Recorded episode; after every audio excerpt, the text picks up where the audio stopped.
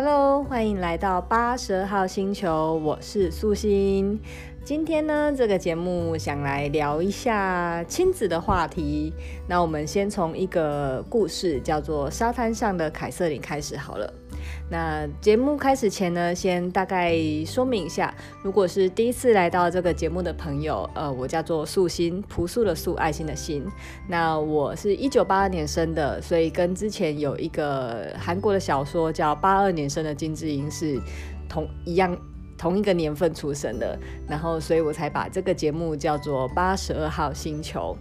那我有两个宝贝女儿，大女儿六岁，叫做糖糖；小女儿两岁，叫做秘密。那因为今天可能会有他们登场的那个例子，所以我先大概做个做做个介绍一下。那好，那我们回到凯瑟琳的故事。那这个故事呢，就是呃，有一个女孩，小女孩，她叫做凯瑟琳，是个。呃，三四岁的小女孩，那有一天呢，她正在沙滩上跟她的爸爸很开心的在玩沙子，然后这时候她的妈妈就说，看他们就玩得很开心，可是因为时间已经时间到了，所以她就对着他们院子的，也不是院子，就是沙滩旁边跟他们说，凯瑟琳，时间到喽，爸爸要工作了，走，我们回家，换妈妈陪你看书。所以呢，他爸爸听到这句话之后，他就很呃，就把玩具收拾收拾，然后身子身上的沙子拍一拍，然后就牵着凯瑟琳回房间。那凯瑟琳这时候的表情就是非常的不开心，因为她觉得很不甘愿，因为她还正玩的正在正开心这样子。然后他们就回到家，然后妈妈就给凯瑟琳讲故事。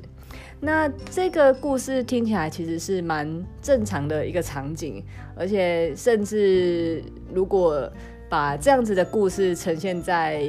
呃 Facebook 上，或是把这照片呈现在 Facebook 上，可能大家会觉得哇，这个爸爸感觉很很是很优秀的爸爸哎，他在上班前还愿意陪小孩子玩一下子，然后妈妈感觉也也很也很。也很棒哎，就是爸爸去上班的时候，然后就换妈妈接手陪小孩，然后两个人看起来都有花时间陪伴在小孩身上，然后看似就是听起来好像是一对很棒的父母。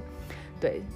其实呃大致上是对的，可是这个故事有一个问题，就是你们有没有注意到，就是这个故事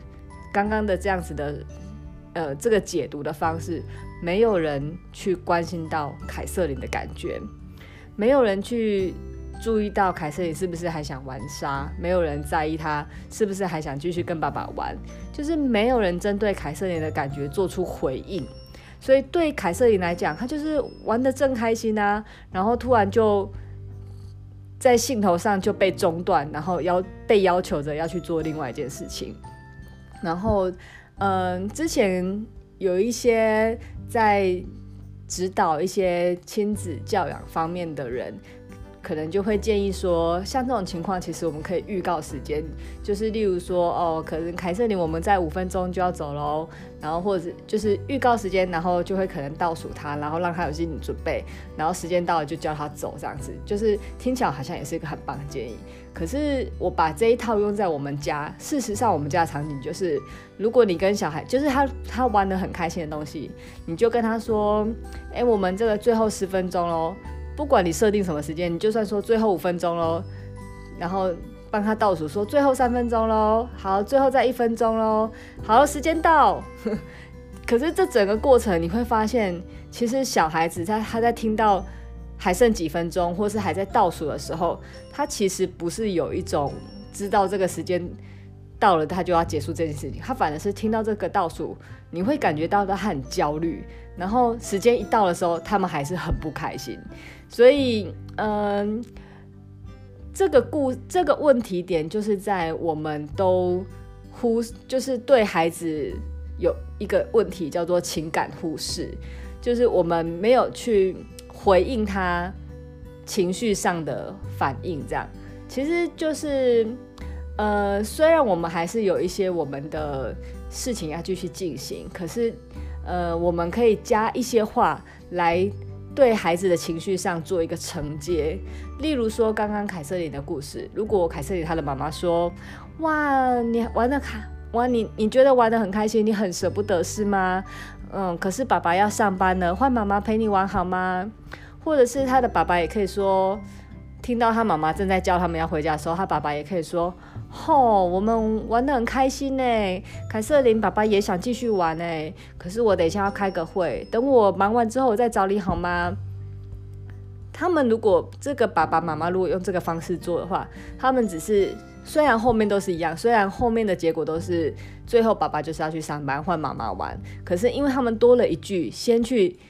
回应了这个凯瑟琳的情绪，所以呢，即使凯瑟琳最后还是要回进房去看书，可是至少她的情感有被回应到了，她的她的情绪上有被照顾到了。所以我听完这个故事之后，我在我们家也是做这样子的练习，就像今天晚上发生的事情，就像呃刚刚晚上准备要睡觉的时候，然后我的大女儿糖糖，她就是正在看书嘛，然后她看那个呃漫画书看得正开心，然后笑得好开心哦，然后这时候呃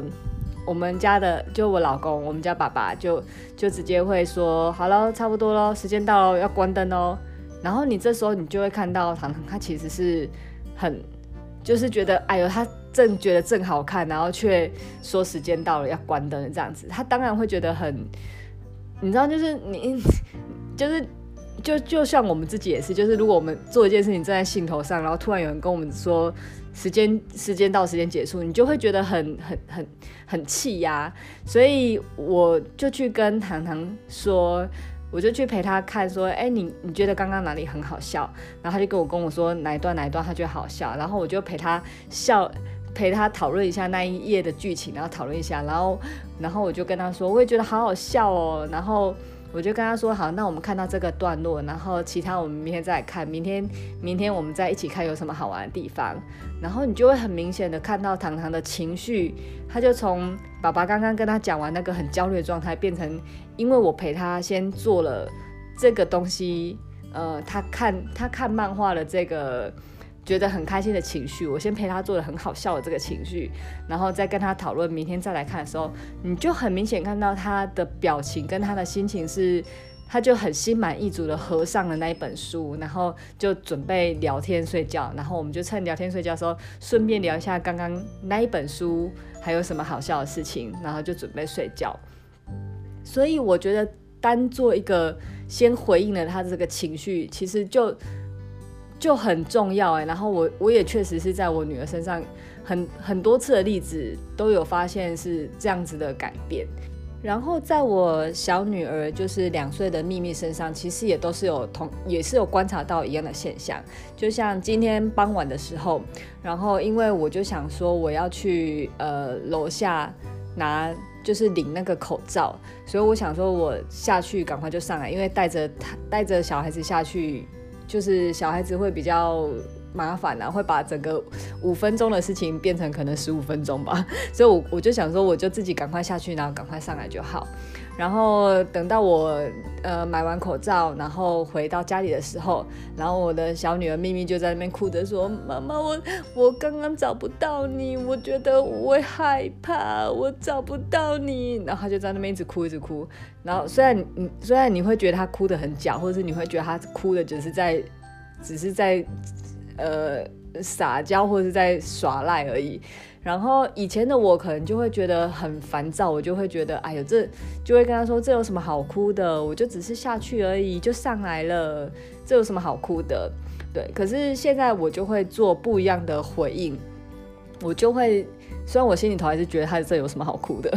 可是我就会跟咪咪说。你是不是玩到一半，然后突然没有发现？我觉得很害怕，是不是？然后他这时候就会说是，然后我我先承接了这呃他的害怕情绪之后，我再跟他讲说，妈妈去楼下药局一下而已啊，下次我要去买口罩的时候，我会跟你说好吗？然后他就说好，然后他就去玩玩具了。所以我发现这样子沟通起来。我发现糖糖跟咪咪他们的情绪就真的不会起伏太大，或者是就算有情绪的话，都会平复得蛮快的。所以呢，呃，今天就想说，刚好我们今天晚上就又有发生糖糖咪咪的例子，所以就透过凯瑟琳的故事，然后还有糖糖咪咪的例子来分享一下，就是承接跟回应孩子情绪的重要。其实呢，我觉得这也不止用在亲子或是跟孩子的沟通上。其实我觉得我们在工作上，或是就是我们大人的沟通谈判上也是。就是如果我们能够先就对方的意见做出同理的感受，然后让对方跟自己都能先对接到同样的频率上，然后再去论述或是说明自己的想法，都会比较容易成功。我之前工作上在。